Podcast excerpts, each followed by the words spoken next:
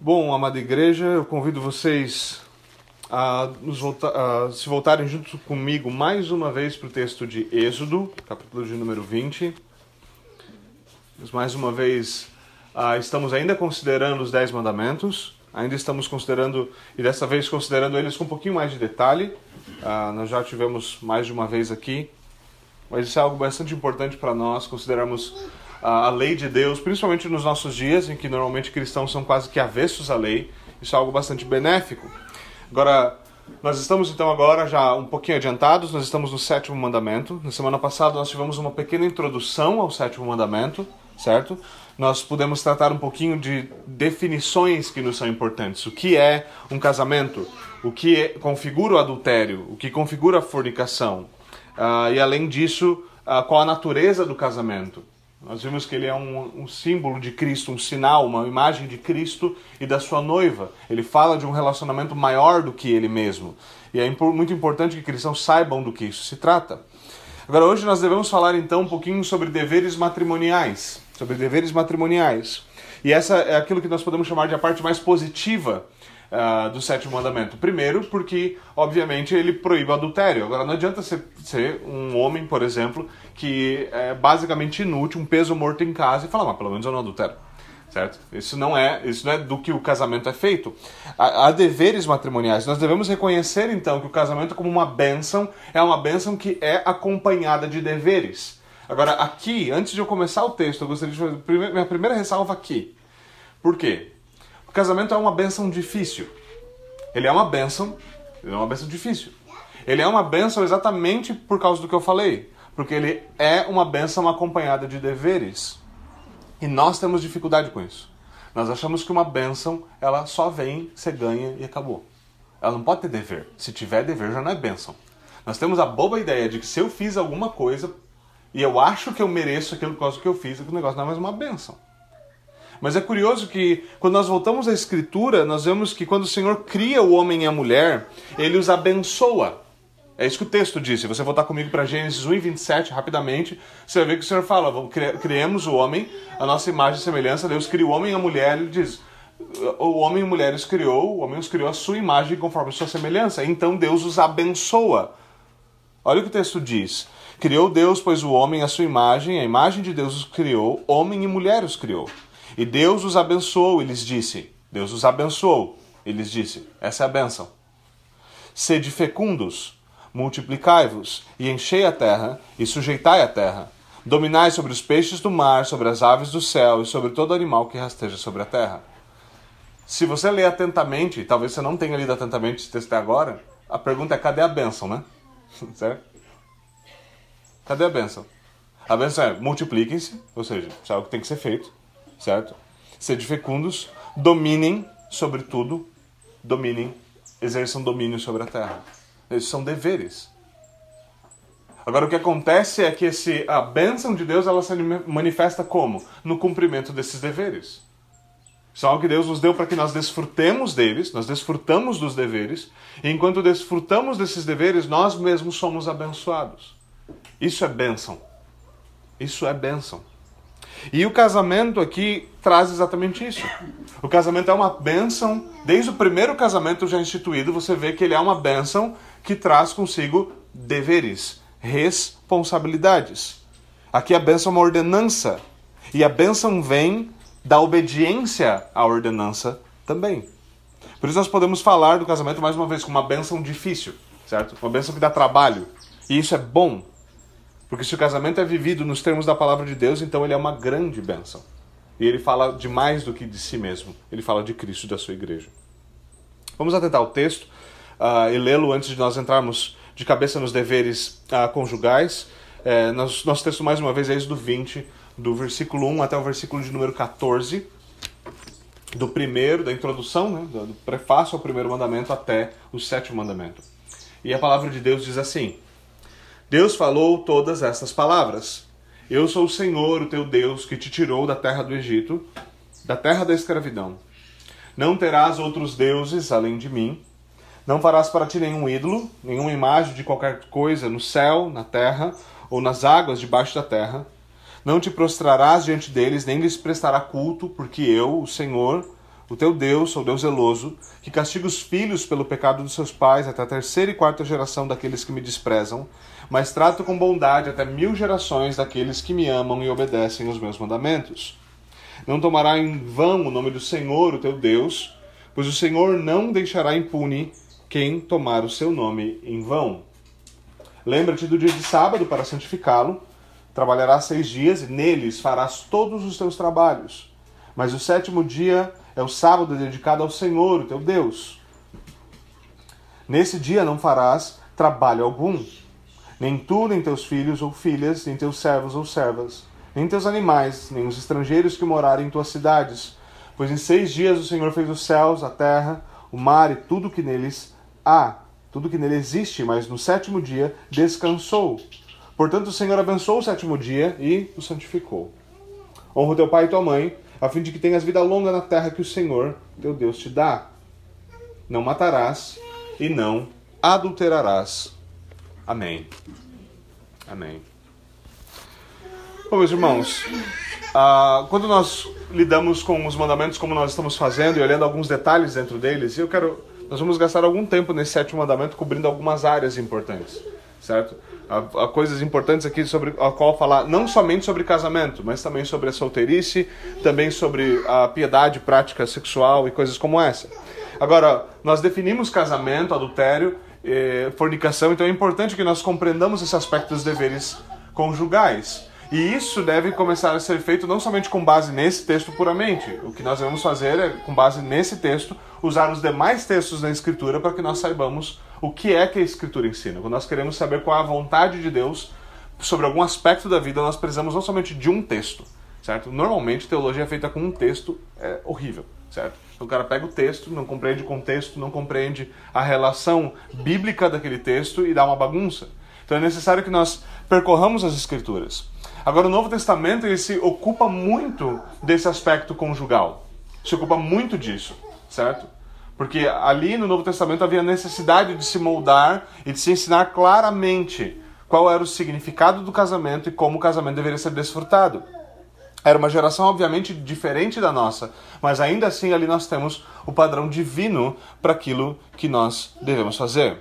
Agora, quando Paulo vai lidar com isso, ele faz o quê? Ele faz isso na sua carta aos Efésios. Talvez seja o lugar onde ele amplia de maneira mais clara o seu ensino sobre casamento.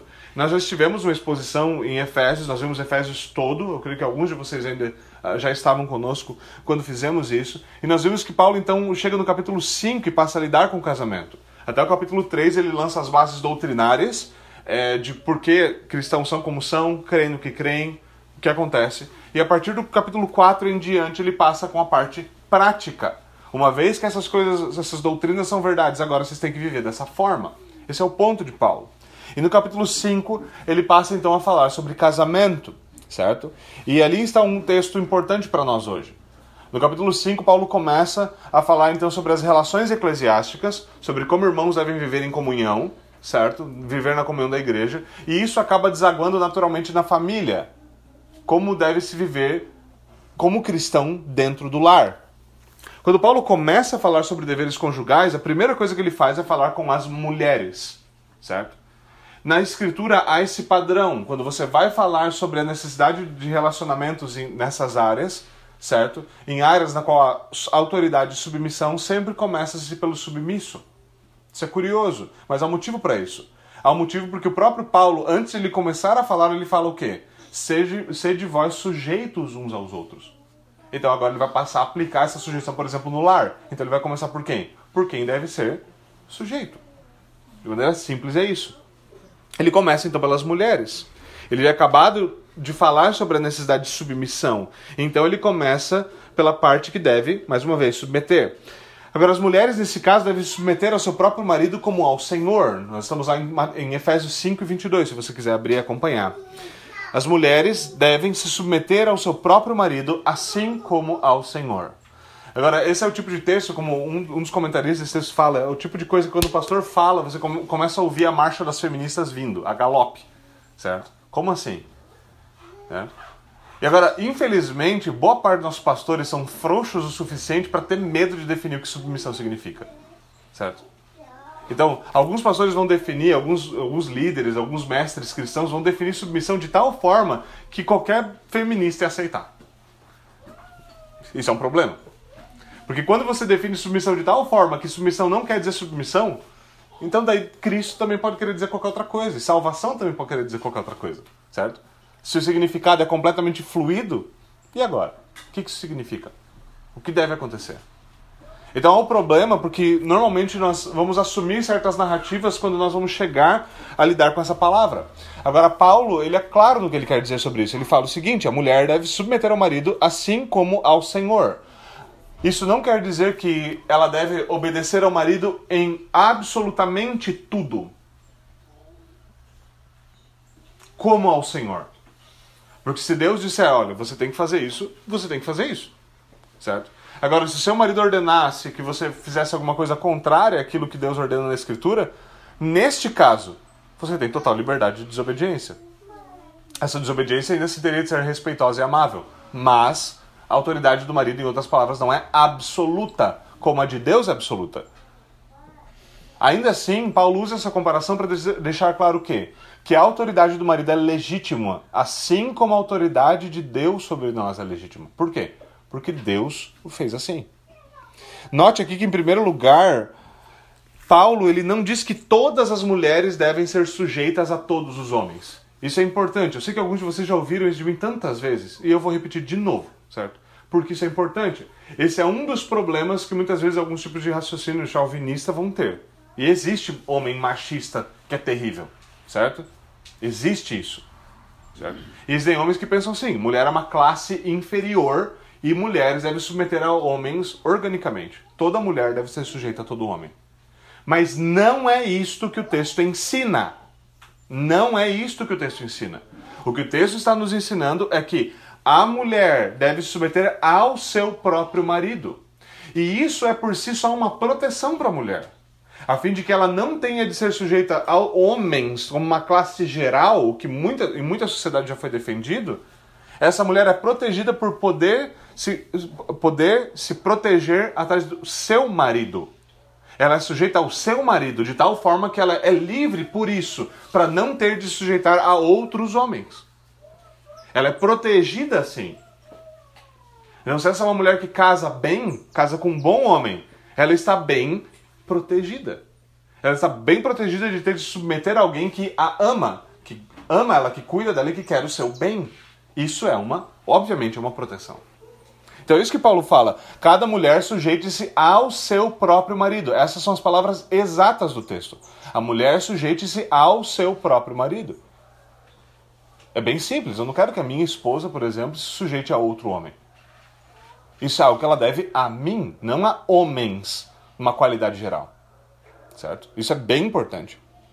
É isso que Paulo diz. Cada esposa, então, sujeite-se ao seu próprio marido como ao Senhor. E mais, mais à frente ficará claro que as filhas devem submeter aos seus pais se elas são solteiras, certo? Então há pelo menos a fase da vida na qual há plena dependência que essas mulheres, as mulheres como filhas, estão sujeitas aos seus pais. Veja de novo, as filhas não estão sujeitas a todos os homens, elas são sujeitas aos seus pais. Aos seus pais. Quer dizer que mulher tem que sair obedecendo todo mundo? Não é isso que a Escritura ensina. Sejamos bastante honestos, nós vivemos num mundo que hoje em dia é muito fácil de perceber isso, que existem mulheres, existem muitas mulheres que são muito mais capazes que muitos homens. Certo? Por que deveria uma mulher extremamente capaz, casada com um homem extremamente capaz, se sujeitar sem qualquer tipo de qualificação a um outro homem que não tem nada a ver com o assunto que é extremamente é, é muito muito menos capaz do que ela? Coisa não faz sentido algum. Não faz sentido algum. Então, às vezes, cristãos assumem que o texto quer dizer outra coisa, mas não é o que o texto está dizendo. E não é, o que, não é o que a Escritura diz em qualquer outro lugar. Isso é importante. Isso é importante. Agora, Paulo então diz que as mulheres devem estar sujeitas nessas, nessa condição. Agora, para que fique claro, é importante que isso fique claro nos nossos dias, Paulo qualifica o que a submissão da esposa significa. Ele não diz apenas assim como ao Senhor, Veja que isso seria suficiente, certo? Paulo fala, ó, sujeite-se assim como ao Senhor. Se a gente não fosse teimoso, que é uma mula, e pecador, que é uma desgraça, esse texto estaria pronto aqui. Você não precisa escrever nada mais. Mas Paulo, em outra carta, mas ele fala: olha, eu repito bastante as coisas que eu, escrito pra, que eu escrevo para vocês, que são escritas para vocês, porque, sim, tem que repetir para vocês aprenderem. Certo? Por isso que eu prego o evangelho basicamente todo domingo, para a gente não esquecer do evangelho, porque a gente consegue fazer isso. Nossa vida depende dele, mas a gente consegue fazer isso. E Paulo, então ele vai repetir o seu próprio ensino. Ele não diz apenas como ao Senhor, mas ele começa a qualificar. Certo? Deus nos conhece, por isso ele continua dizendo. No versículo 24 ele insiste mais uma vez. Por isso ele continua dizendo: assim como a igreja está sujeita a Cristo. As mulheres sujeitem-se aos seus maridos, assim como a igreja está sujeita a Cristo. Cristo é o cabeça da igreja, a igreja lhe deve plena obediência. E na igreja não há vergonha. Você nunca, ter, nunca deveria ter uma igreja que tem vergonha de obedecer Jesus, pelo menos que diz isso publicamente. Né? A, gente, a gente não gostaria de obedecer Jesus. Se uma igreja, se uma igreja toma uma posição pública dessa, comunitária, e fala assim, nós como igreja não gostamos de obedecer Jesus. Você fala, vocês estão malucos. Isso é loucura. Isso é absurdo. Paulo usa essa categoria para dizer as mulheres devem submeter assim, assim como a igreja está sujeita a Cristo. Quem de nós ousaria dizer, não, a igreja não deve se sujeitar plenamente ao seu Senhor? Ninguém. Ninguém. Se alguém ainda tem dúvida do que isso significa, o texto continua mais uma vez a insistência na qualificação. Ele diz o seguinte: assim as mulheres estejam, estejam em tudo sujeitas aos seus maridos. Então, como eu falei muitas vezes, a ideia é pegar o texto, o termo sujeição, e esvaziá-lo do seu sentido. De tal forma que significa que sujeição em tudo quer dizer sujeição em nada. É um problema quando você chega nessa conclusão. Obviamente. Certo? Obviamente. Então, alguns homens agem terrível, terrivelmente mal aplicando esse texto. Certo? E eu sei que quando você começa falando com as mulheres, as mulheres começam a ficar meio inconfortáveis. Né? Falam assim, meu, quando é que vai chegar a parte dos homens que fala que eles têm que morrer pela gente? certo? Tem um outro lado. Vamos, vamos para aquela parte, pastor. Dá um pulinho lá, bate um pouquinho no meu marido e volta para mim. Certo? Calma, vai, vai chegar a vez dos homens. E se, aqueles que me conhecem sabem que eu gosto muito mais de bater em homem e eu não bato em mulher, certo? Antes que fique estranho alguma frase aqui, se vai parar na internet eu vou preso. Né? Vamos, vamos, vamos, com calma. Eu tô falando de. tô falando de exortação, tá, gente? Calma, calma. Nada, nada, nada de azarrogues realistas. Okay? Mas o ponto aqui é o seguinte: muitos homens de fato aplicam muito mal esse tipo de texto. Então eles vão dizer: não, minha mulher não pode ter opinião. E isso mostra o quê? Isso mostra que você não entende nada da escritura. Isso mostra que você não entende nada sobre ser um verdadeiro homem. Certo? A minha mulher não pode discordar de mim. Isso é outro absurdo. É claro que ela pode. Ela tem todo o direito de discordar. E existe uma grande possibilidade dela estar certa, principalmente se ela é uma mulher de, de boa capacidade. Esse não é o ponto. O ponto é que sujeição sujeita a si mesmo nessa, mesmo nessa condição. Sujeição é aquela que diz respeitosamente: eu não concordo com você, mas você é o responsável. E você vai ter que arcar com as responsabilidades do que você está fazendo. Agora, qualquer mulher vai dizer: mas essa não é uma condição fácil. Falo, mas eu não disse que era fácil. Certo? Eu não disse que era fácil. Não, não é esse o ponto. Certo? Então, alguns homens querem um tipo de homogeneidade que exclui, que desfaz a mulher como desfaz a mulher como um ser que tem intelecto, vontade, que obviamente pensa e às vezes talvez em várias coisas melhor do que o homem, certo? Agora, ainda assim, aqui é um aspecto extremamente importante de entender que sujeição em tudo quer dizer sujeição em tudo. Em tudo que é legítimo deve haver sujeição. A mulher fala, ah, mas meu marido, uh, meu marido é um idiota, etc. Eu já ouvi isso, tá? Não acho que é absurdo. Mas pastor, meu marido é um pleno idiota. Ele só toma ideia estúpida. Essa pergunta aí, então por que, que você casou com um homem como esse? Se ele é um pleno idiota, o que isso diz sobre você, que escolheu se sujeitar pela vida inteira a um pleno idiota? Porque é curioso, você casa, uma vez você casou, não é mais responsabilidade de sua escolha que você fez. A gente tem que ser um pouquinho mais realista sobre essas coisas, certo? E levar, obviamente, muito a sério a escolha que está sendo feita no casamento, o compromisso que está sendo feito no casamento. Isso é muito importante. Agora, ao final desse mesmo texto, Paulo ele vai sumarizar esse ensino sobre as mulheres de uma maneira extremamente importante, de uma maneira extremamente importante, uma maneira que realmente nos dá um sentido pleno daquilo que ele está falando. No versículo 23, ao encerrar o texto, ele diz o seguinte: ouça só. A mulher trate o marido com todo o respeito. A mulher, trate o marido com todo o respeito. Se há uma coisa importante na sujeição, ou mesmo, e veja, mesmo como eu falei, no caso de uma mulher que está se sujeitando, mas ela discorda. Ela deixa claro, eu não concordo, mas eu me sujeito. A questão principal aí é o quê? Respeito. Respeito. Muitas pessoas já fizeram muitos comentários sobre o fato de que Paulo não fala mulheres amem os seus maridos. Certo? Ele não fala isso. Ele fala isso para o homem. É. Um certo comentarista diz é porque a mulher não tem dificuldade para amar. Ela tem muitas vezes dificuldade para respeitar. Então Paulo fala daquilo que é necessário ser dito. Você deve respeitar o seu marido. Você deve respeitar o seu marido. Esse respeito é algo fundamental no relacionamento entre homem e uma mulher. E a esposa não deve prestar um respeito mental apenas para o marido. Do tipo assim, não, mas eu respeito. Isso não é uma saída segura. Esse respeito ele deve ser audível, ele deve ser visível, ele deve ser palpável. Mulheres devem respeitar os seus maridos. E sujeição é uma parte importante disso. Pedro nos dá o exemplo de Sara, esposa de Abraão, quando ele está falando às mulheres sobre isso, lá em 1 Pedro 3. Nós vemos pela escritura que Sara era uma bela mulher. Ela era normalmente cobiçada por homens outros que não deveriam cobiçá-la, mas ainda assim ela era cobiçada. Ela era uma bela mulher. Mas o texto nos diz que ela não era bela apenas exteriormente. O texto diz que ela tinha uma beleza demonstrada num espírito dócil e tranquilo, o que é de grande valor para Deus. Mulheres deveriam atentar muito mais para esse texto.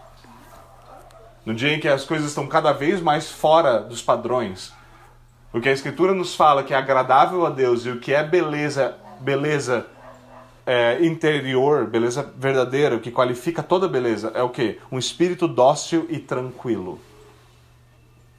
Certo? Um homem que está casado com uma mulher dócil e tranquilo e um homem que está casado com uma mulher que é o contrário de dócil e tranquilo são dois homens que vivem vida muito, muito diferentes.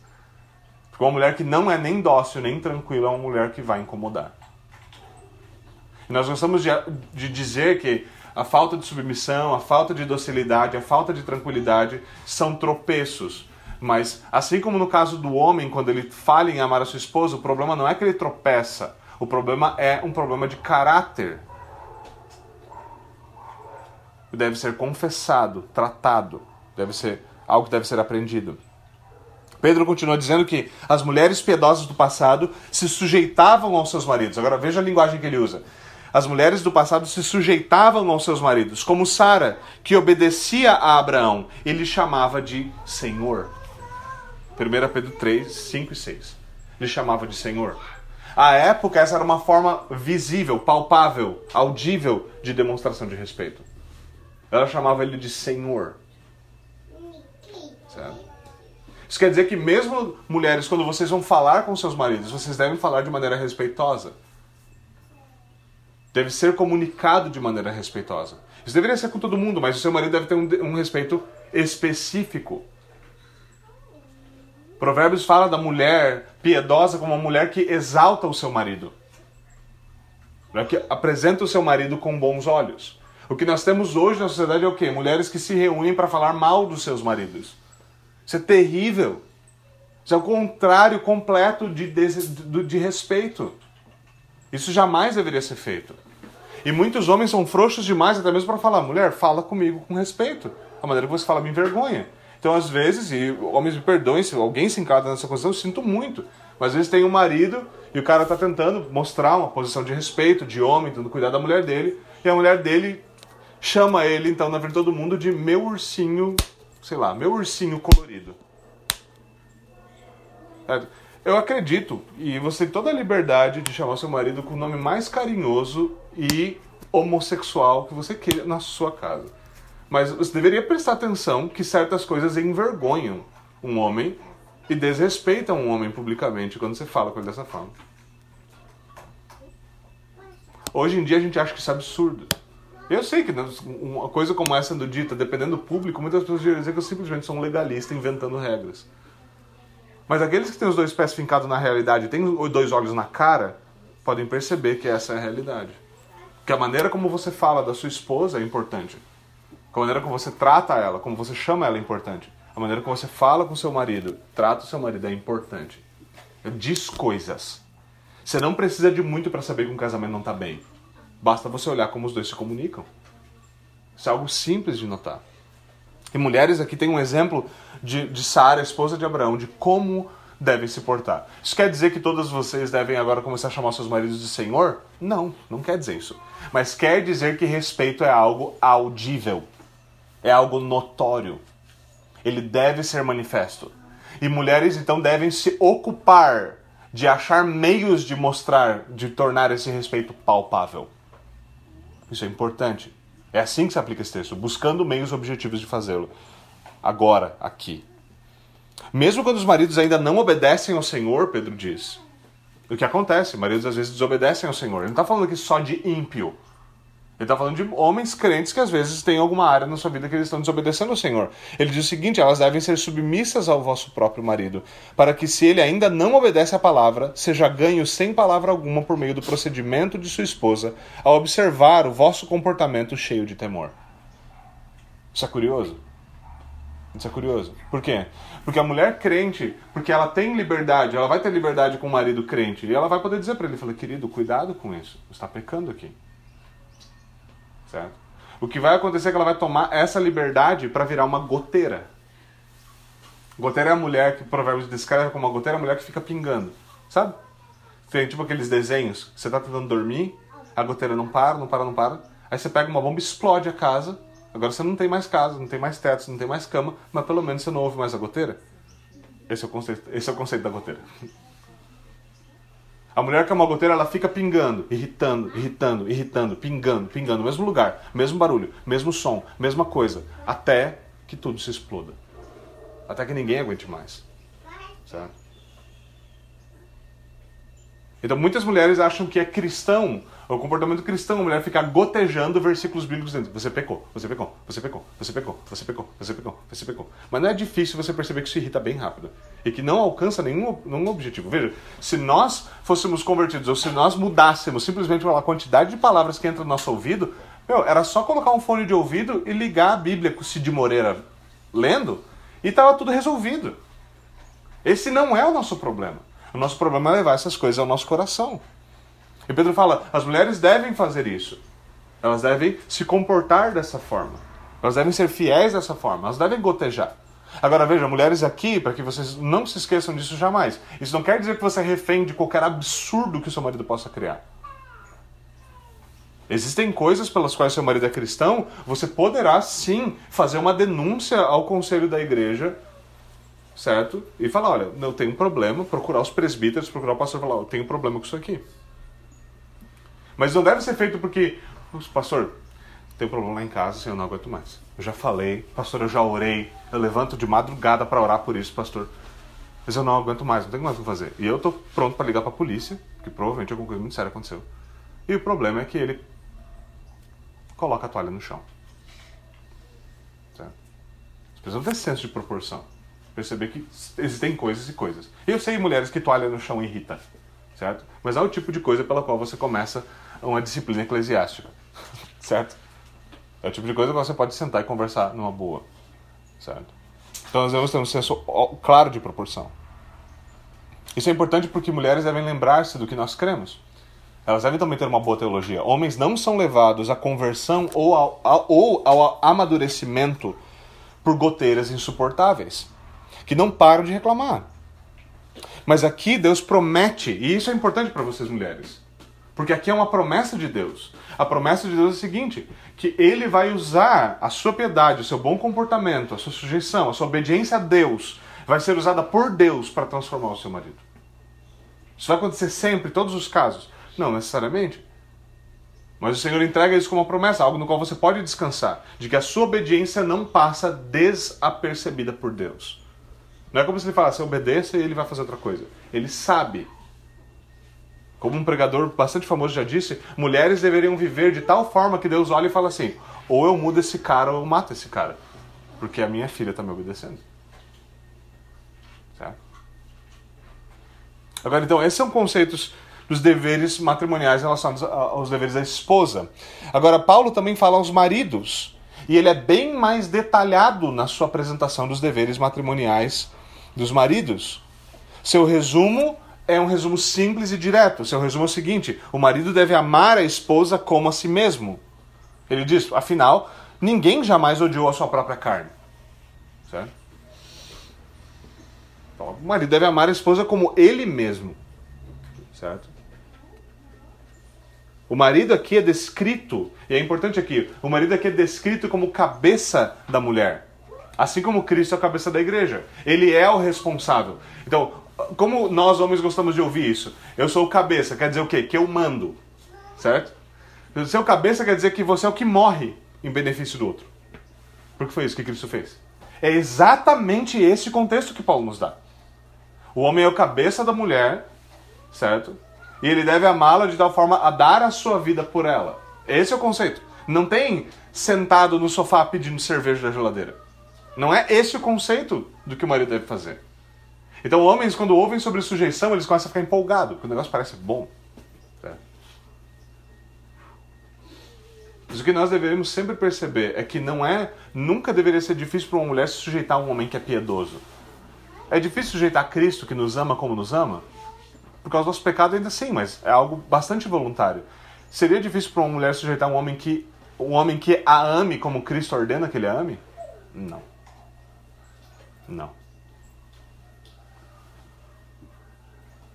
Essa é a realidade do casamento. O homem deve amar assim como Cristo ama. O homem é o cabeça da, da, esposa, ele é o cabeça do lar. Veja que não diz que o homem se torna o cabeça do lar quando ele lidera bem, quando ele sacrifica. O homem é. Você não pode escolher entre ser o cabeça ou não ser o cabeça. Você pode ser, escolher entre ser um bom cabeça ou ser um mau cabeça. A gente gosta de coisa, não, lá naquela casa a mulher é o cabeça. Não existe isso.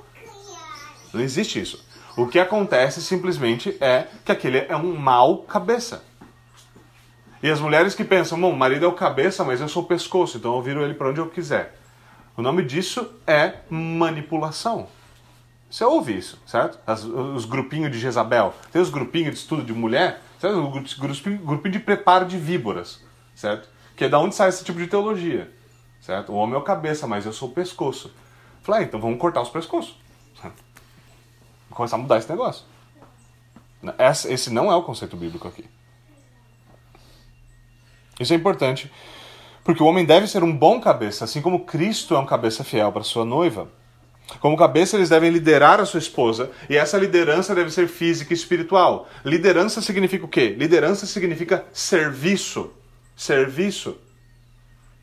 Isso é visto em várias coisas da nossa vida. Gente que não cai na real para a vida cristã. Por exemplo, você quer trabalhar menos? Seja funcionário. Você quer trabalhar mais? Seja líder. Quanto mais responsabilidade, quanto mais liderança, principalmente se você for o dono da empresa, mais você vai trabalhar. O teu funcionário vai bater o ponto, vai embora. Você vai ter que ficar lá. É essa a realidade. Para nós homens não muda isso. Você é o líder da sua casa, você é o cabeça, você bate no peito e fala: aqui tem homem, rapaz. Ótimo. Prepare-se para servir. É isso que vai acontecer. Esse foi o exemplo do nosso Senhor Jesus Cristo, quando tomou uma toalha, amarrou ao redor de si e falou: Deixe-me lavar os seus pés, que era um serviço escravo na época de Cristo. Era algo que um judeu não poderia fazer, porque era serviço de escravos. Por isso Pedro dá um pulo e fala: Não, senhor, não me lava. Não, não senhor. O senhor, o senhor não pode fazer isso. O senhor não pode me servir dessa forma. O senhor fala: Se eu não servir você assim, eu não tenho comunhão contigo. O senhor, então me lava inteiro. Pedro não tinha muito muito, muita medida, certo? Não tinha muito meio termo, certo? Mas isso, isso é algo importante nós percebamos, percebamos. Por quê? Porque é isso que é a descrição. E muitos homens sentem a falta de, de, de terem a, a, autoridade, de se, se sentirem autoridade. Mas o que nós devemos perceber é o seguinte: a autoridade flui sempre. A autoridade sempre flui para quem assume responsabilidade. Sempre flui para quem assume responsabilidade. Num grupo como esse aqui, se tivesse todo uniforme, ninguém se conhecesse, há uma situação de pânico. A pessoa que fala, pode deixar que eu vou tirar a gente daqui. Daqui a pouco tá todo mundo perguntando, o que, que a gente faz? A autoridade flui para quem assume responsabilidade. E homens muitas vezes eles não têm governo nenhum do celular, não têm autoridade nenhum sobre o celular, por quê? Porque eles evitam toda a responsabilidade possível. Se pedir para ele feijão por cima ou por baixo, ele trava. E isso, obviamente, vai ser um problema se você é aquele que foi chamado por Deus para ser o cabeça da sua casa. Você deve exercer liderança, liderança piedosa. E liderança piedosa sempre é liderança em favor de alguém. Verdadeira autoridade, verdadeira liderança não serve a si mesmo. Veja, Cristo foi, obviamente, o homem de maior autoridade que já pisou, o nome que está acima de todo nome. A maior autoridade que já pisou sobre a terra e que jamais pisará sobre a terra. Ele é aquele que se assenta no trono da majestade das alturas. Ele é Senhor sobre todas as coisas. Ele é Rei dos Reis, Senhor dos Senhores. Um dia isso será manifesto e todo o joelho se dobrará. Mas a sua liderança é demonstrada a nós de maneira cabal quando ele vem e morre em nosso favor. Vem e nos ensina. Vem e provê a nós perfeita salvação. Vem e nos dá vida eterna. Ele veio e não recebeu nada. Ele veio e terminou morto por nós. Isso é que deve construir a nossa boa teologia do que é um homem no lar. Maridos, eles devem zelar pelas suas esposas, eles devem servi-las. Foi para isso que a autoridade lhes foi dada. Maridos estão ali para quê? Para que eles possam cuidar delas, física e espiritualmente. Você vê que a salvação que Cristo nos comprou não salva só nossa alma, salva o nosso corpo também. Ele nos promete um corpo glorificado no último dia.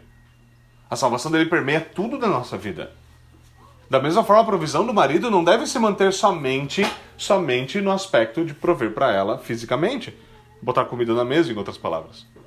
Tem homens que acham que ele vai lá, ganha dinheiro, vem, pega essa cola de comida, joga em cima da mesa e fala, tá aí essa porcaria, e acha que está fazendo um ótimo papel. Isso é um problema. Porque o cuidado de Cristo não se estende apenas pelo nosso, pela igreja como corpo, pelo seu corpo, mas também pela sua vida espiritual. Homens também devem fazer isso não só alimentar, mas também cuidar, é o que Paulo fala. Esse cuidar, é, esse cuidar alguns teólogos dizem que é um acalentar, é colocar debaixo da asa para crescer e, e, aquecer e proteger com o seu próprio corpo. Essa é ideia que está imbuída aqui. Esse amor do marido deve ser manifesto dessa forma. Ele também deve ser palpável, visível, audível. Tem homens que falam, não, não falo eu te amo porque eu sou homem. Fala assim, não, você não fala eu te amo porque você tem problema. É uma coisa completamente diferente. Certo? Ele também deve ser audível, visível e palpável. Maridos não devem imaginar, contudo, que apenas o cumprimento dos deveres da mulher, o cumprimento dos deveres da mulher é eficiente para transformar o homem. Nós vimos isso, certo? As mulheres. A promessa é: você deve honrar o Senhor e o Senhor vai cuidar do seu marido. Então eles pensam, ah, então fica com a mulher, agora eu, meu negócio é sumir minha bronca. Não, seu negócio é servir. Mas maridos também devem lembrar que amor transforma. O amor bíblico transforma. Certo? Amor bíblico transforma. Maridos também têm uma promessa. Maridos também têm uma promessa. A promessa é o quê? Que o amor deles pode transformar as suas esposas, as dificuldades das suas esposas. Veja o que Paulo diz. Cristo amou, pela igreja, amou a sua igreja, deu a sua vida por ela, se sacrificou por ela e, com, e por meio disso fez dela santa e gloriosa. Veja, nós somos a igreja da qual Paulo está falando. Quem éramos nós? Quem somos nós? O que, que ele está fazendo do seu povo? Está fazendo de nós santos, trabalhando nós, dia após dia, para um dia apresentá-lo, apresentar-nos a Ele, santos. O amor de Cristo transforma a sua noiva. O amor de homens, de maridos, pode transformar suas esposas. Pode realmente libertá-las para que elas possam viver de maneira que honre a Deus. E maridos devem se lembrar disso. Pastor, mas parece que nada funciona com a minha esposa. Eu tento amar ela biblicamente. Certo? Tem homens que falam, não, pastor, mas eu dei um diamante para minha esposa e ela continua me desrespeitando. Certo? Talvez não seja o diamante que ela precisa. Certo? Embora acredito que qualquer mulher gostaria de um, Nenhuma mulher gostaria de, de simplesmente substituir tudo que ela deveria receber como esposa por um diamante. Certo? É bem simples. Agora, além de deveres próprios do marido, deveres próprios da esposa, existem também deveres mútuos. Aqui, obviamente, nós temos deveres de lealdade, de fidelidade física, mental e espiritual, certo?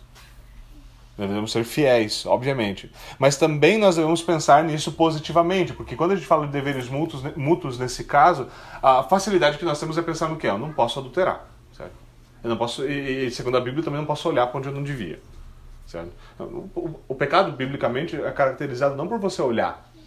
O pecado é caracterizado biblicamente por você olhar e com seus olhos desejar aquilo que não é seu, desejar aquilo que pertence a outro. O problema segundo a Bíblia, não é somente se você dormir com uma mulher, o problema é se você dormir com ela na sua cabeça. Certo? Um homem olhar para mulher, e tem mulheres que adoram esse tipo de texto para distorcer. Então ela fala assim: se você, se eu ver você olhando para o lado, você já sabe.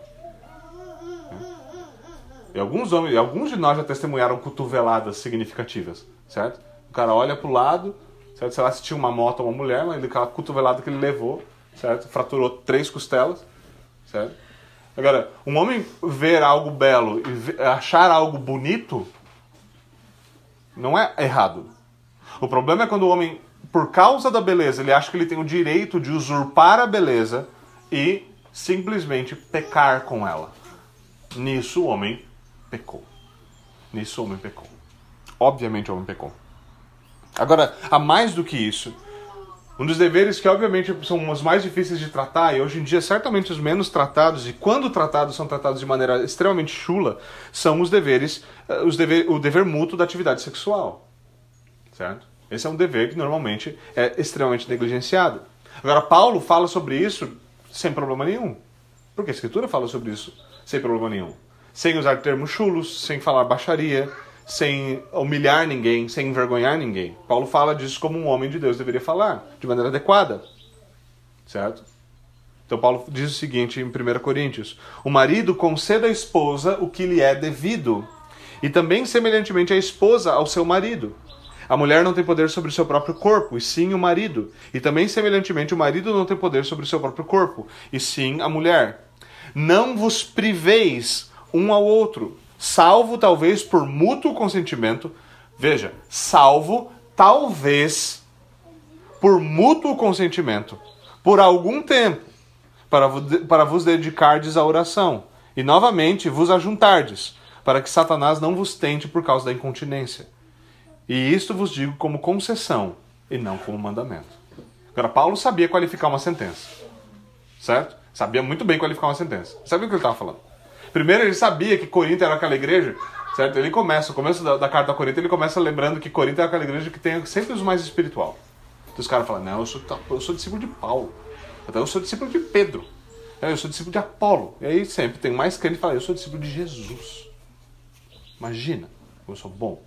Eu tenho um monte de dom. Certo?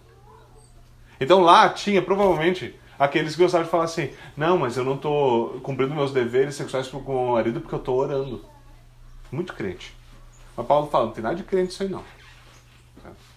Não, homens ou mulheres que, diz, que trocam dor de cabeça ou cansaço por eu tenho que orar, isso é só uma desculpa para impiedade. É só isso. Agora, homens, aqui é um aviso importante. Isso não quer dizer que você pode ter tudo o que quiser tanto quanto quiser, quando você quiser. Não é isso que o texto está dizendo também. Certo? Essa é a única área na qual Paulo ele diz o seguinte: o marido, e nós acabamos de ler isso, o marido não tem poder sobre o seu próprio corpo. Isso quer dizer o quê?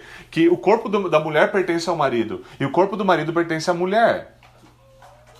De tal forma que os dois devem respeitar-se quanto a isso. Mas Paulo é claro em dizer: não fiquem sem isto. Não fiquem sem desfrutar um do outro. Nós, porque nós somos bobinhos, nós achamos que só homem precisa disso. Por quê? Porque nós somos realmente muito bobinhos. Nós gostamos de achar, não, mulher é assexuada. Não. Não, não é verdade. Não é verdade. Esse nunca foi o problema. Certo? Essa não é a questão. O problema é que alguns homens acham que muitas vezes a mulher deveria ser como um tipo daquelas maquininhas de refrigerante. Você coloca uma moeda e, e é todo esse esforço que toma. Coloca uma moeda, aperta um botão, se não saiu, dá um chute, cai a lata, pega a lata e vai embora. E se você vê a sua vida sexual com sua esposa dessa forma, eu tenho péssimas notícias para você. péssimas notícias para você. Certo? Então, muitos de nós negligenciam o fato do tamanho da bênção que é a sexualidade no casamento. quer uma, quer uma amostra bem superficial de quão glorioso e bendito é o sexo e de quão bom ele é quando desfrutado dentro da, de, de acordo com a vontade de Deus, bom, olhe para a quantidade de perversões relacionadas à sexualidade que existem. O diabo não consegue criar nada. O que ele faz? Perverter o que é bom. O que é mais pervertido do que a sexualidade? O que é mais torcido do que isso? Nada. Nada. E é isso que acontece continuamente. Agora, homem e mulher têm deveres um para com o outro nesse aspecto. E eles devem cumprir para com esses deveres. Eles devem atentar para a palavra de Deus, eles não devem trazer coisas que violem os preceitos da palavra de Deus para o seu, seu leito conjugal. A palavra ordena que o leito conjugal deve ser mantido sem mácula. Por exemplo, não tem a possibilidade de você trazer pessoas estranhas ao seu leito conjugal, certo? Mas ao mesmo tempo existem cristãos que vão para o outro extremo. E nós já ouvimos histórias do cara que, por exemplo, ele, a mulher dele não poderia tirar a roupa e ele não poderia tirar a roupa. E só poderia ser de luz apagada. E só assim, porque, porque era pecado. Era pecado, qualquer outra coisa. Certo? E aí, esse tipo de absurdo toma espaço no meio da cristandade. Por quê? Porque nós não lemos a Escritura com atenção. Porque nós não queremos saber qual a vontade de Deus para nós mesmo nessa área. Ou alguns de nós acham que tudo na, tudo na fé cristã é tão limpinho que a Bíblia jamais ia falar de sexo. Deus o livre. Nós somos muito tolos com essas coisas. Agora, as bênçãos que são concedidas no casamento devem ser desfrutadas. Desfrutadas. E essa bênção nos protege. Paulo fala: não fiquem tempo demais, mesmo que, talvez, por mútuo consentimento, vocês dediquem um tempo para orar, não façam isso por tempo demais, para que vocês não caiam em tentação. Então você vê que o povo do primeiro século, quando você lê isso, você fica pensando, cara, esse povo era ligeiro, né, filho? O negócio era complicado lá. Porque para Paulo ter que falar nessa linguagem, mas olha a nossa realidade. Qual é um dos maiores escândalos, os escândalos mais comuns no meio da, da, da fé cristã? Escândalo sexual. Certo? Então nós devemos, obviamente, atentar para essas coisas e perceber o tipo de proteção e bênção que aqui nos é dado. E esse é um dever mútuo importante que é geralmente negligenciado. Nós não nos importamos em ter uma boa teologia do sexo. E algumas pessoas acham que é pecado colocar teologia e sexo na mesma frase. E isso é um problema. Isso é um problema. Agora, Dados esses deveres, dado os deveres da esposa, os deveres do marido, dados os deveres mútuos, dada essa realidade sobre a qual a palavra de Deus fala, obviamente nós sabemos que não são todas as pessoas que vivem dentro desse contexto, que nós falhamos nisso, nós falhamos miseravelmente nisso e que alguns destroem, uh, destroem seus próprios casamentos exatamente por quebrar os seus deveres. Qual que é o nosso problema? O que nós devemos, o que nós devemos encarar como problema aqui? O problema é que nós preferimos nos ocupar com a falta no cumprimento dos deveres alheios do que dos nossos, no cumprimento dos nossos próprios deveres. Esse é sempre o nosso problema.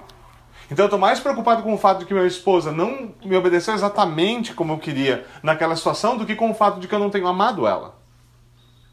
Então eu vou insistir naquilo. E eu vou ficar lá enchendo o saco dela. E aí o marido goteiro é pior do que a esposa goteira certo? E aí eu vou ficar lá, não, porque, certo? Porque uma coisa é o marido ensinar, o marido deve ensinar a esposa. Outra coisa é ele gotejar na esposa. É tão irritante quanto.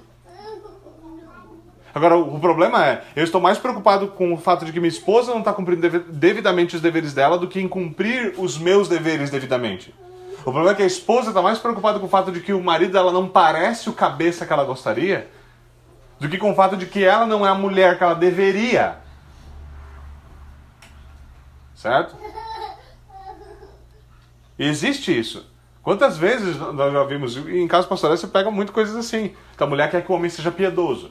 Então você começa a conhecer o Senhor, começa a ler boa teologia, começa a tomar postura, começa a ensinar a sua mulher que ela deve se sujeitar e começa a assumir as rédeas de tomar decisão. E a mulher pede uma, uma conversa com o pastor que fala assim: ele está mandando em tudo agora? Como assim?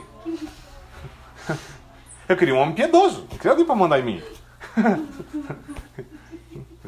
Nós somos hilários. Né? Nós somos hilários. A humanidade é algo, algo a ser estudado, sem dúvida.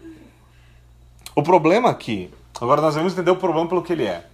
O problema aqui é que nós não cremos que Deus abençoará a nossa obediência. Esse é o problema. Nós devemos confessar que o nosso problema, na maior parte das vezes, no casamento, é um problema de incredulidade.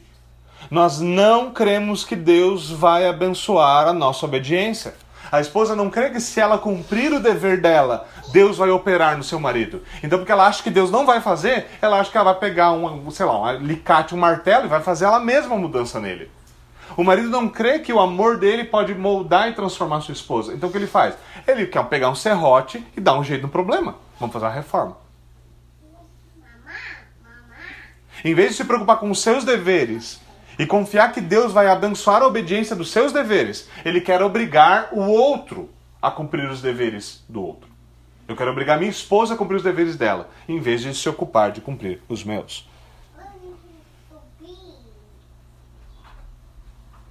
E nós usamos então a falha dos, as falhas do nosso cônjuge para legitimizar o nosso pecado. Ah, meu, eu dei uns gritos com ela mesmo, mas você vê, ela não obedece? Não, mas ele tinha que assumir a situação, ele não assumiu. Eu fui lá e dei um tapa na orelha dele, chamei ele de burro na frente de todo mundo e decidi a questão. Mas o que, que eu ia fazer? certo? Qual era a outra alternativa? Eu não sei, sei lá, se arrepender? Parar de agir que é uma pessoa louca que não conhece a palavra de Deus? Há várias alternativas aqui.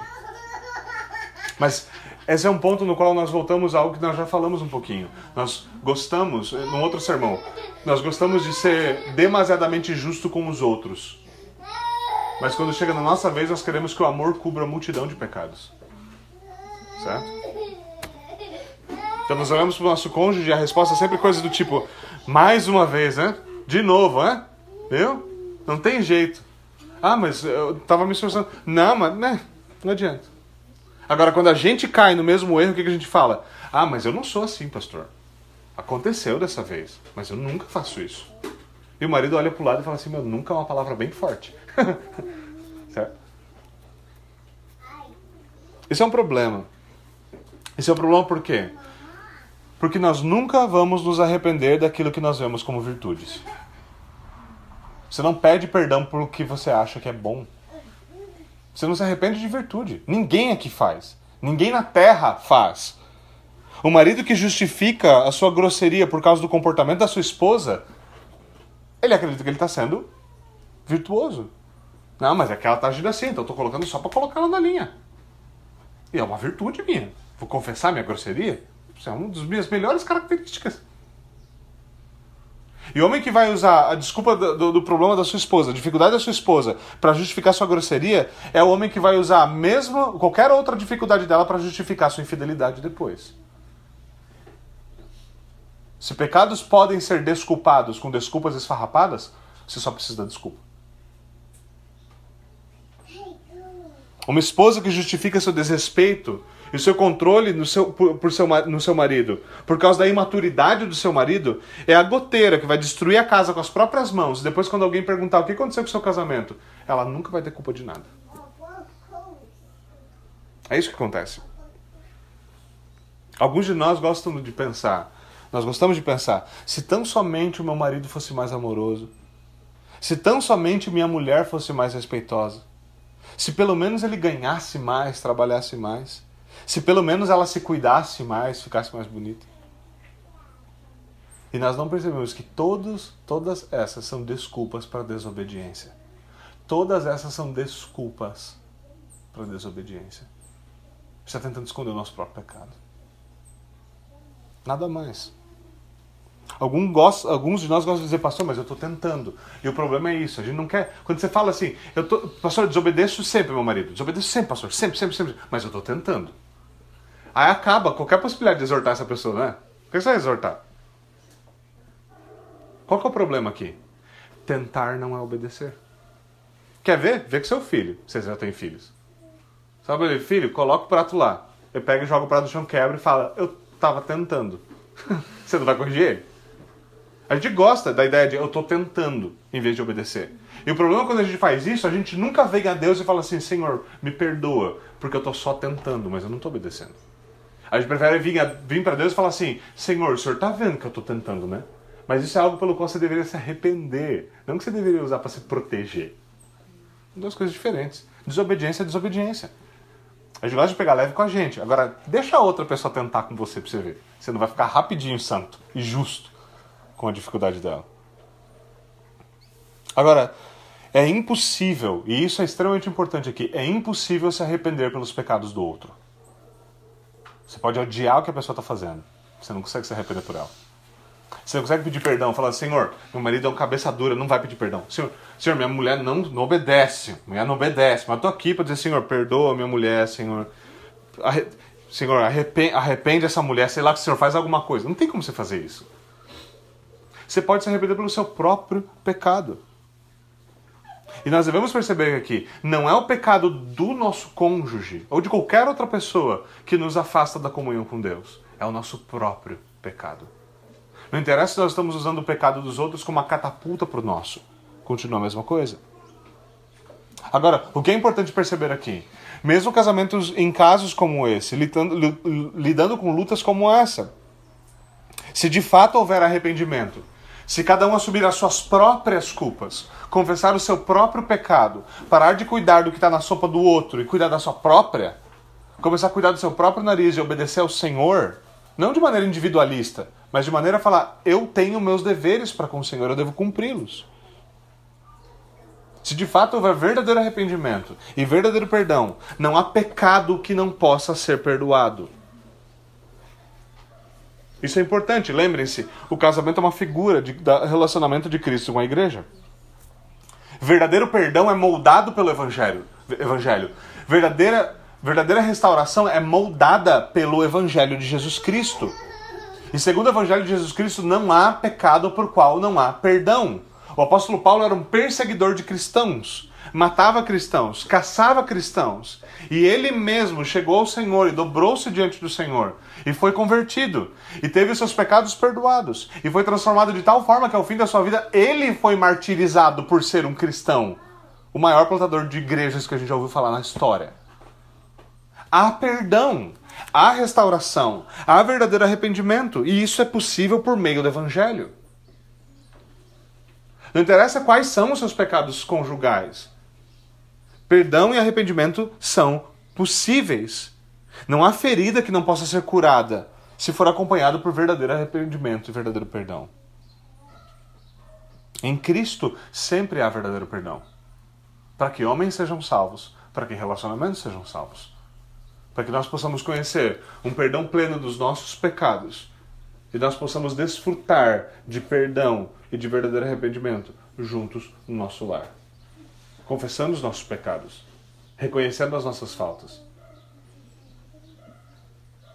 O que nos falta muito é isso: é abandonar o nosso pecado e substituir o nosso pecado adequadamente com o comportamento que deveria ser tomado. Você tem a facilidade de criticar sua esposa ou seu marido? Tente fazer exatamente o que o contrário, que é o que a Bíblia ordena. Abandone a acusação, porque isso é coisa do diabo. Certo? Não adianta. Na Escritura, o único acusador é o diabo. O único acusador. Abandone a acusação e comece a trabalhar com verdadeiro encorajamento, com palavras de edificação.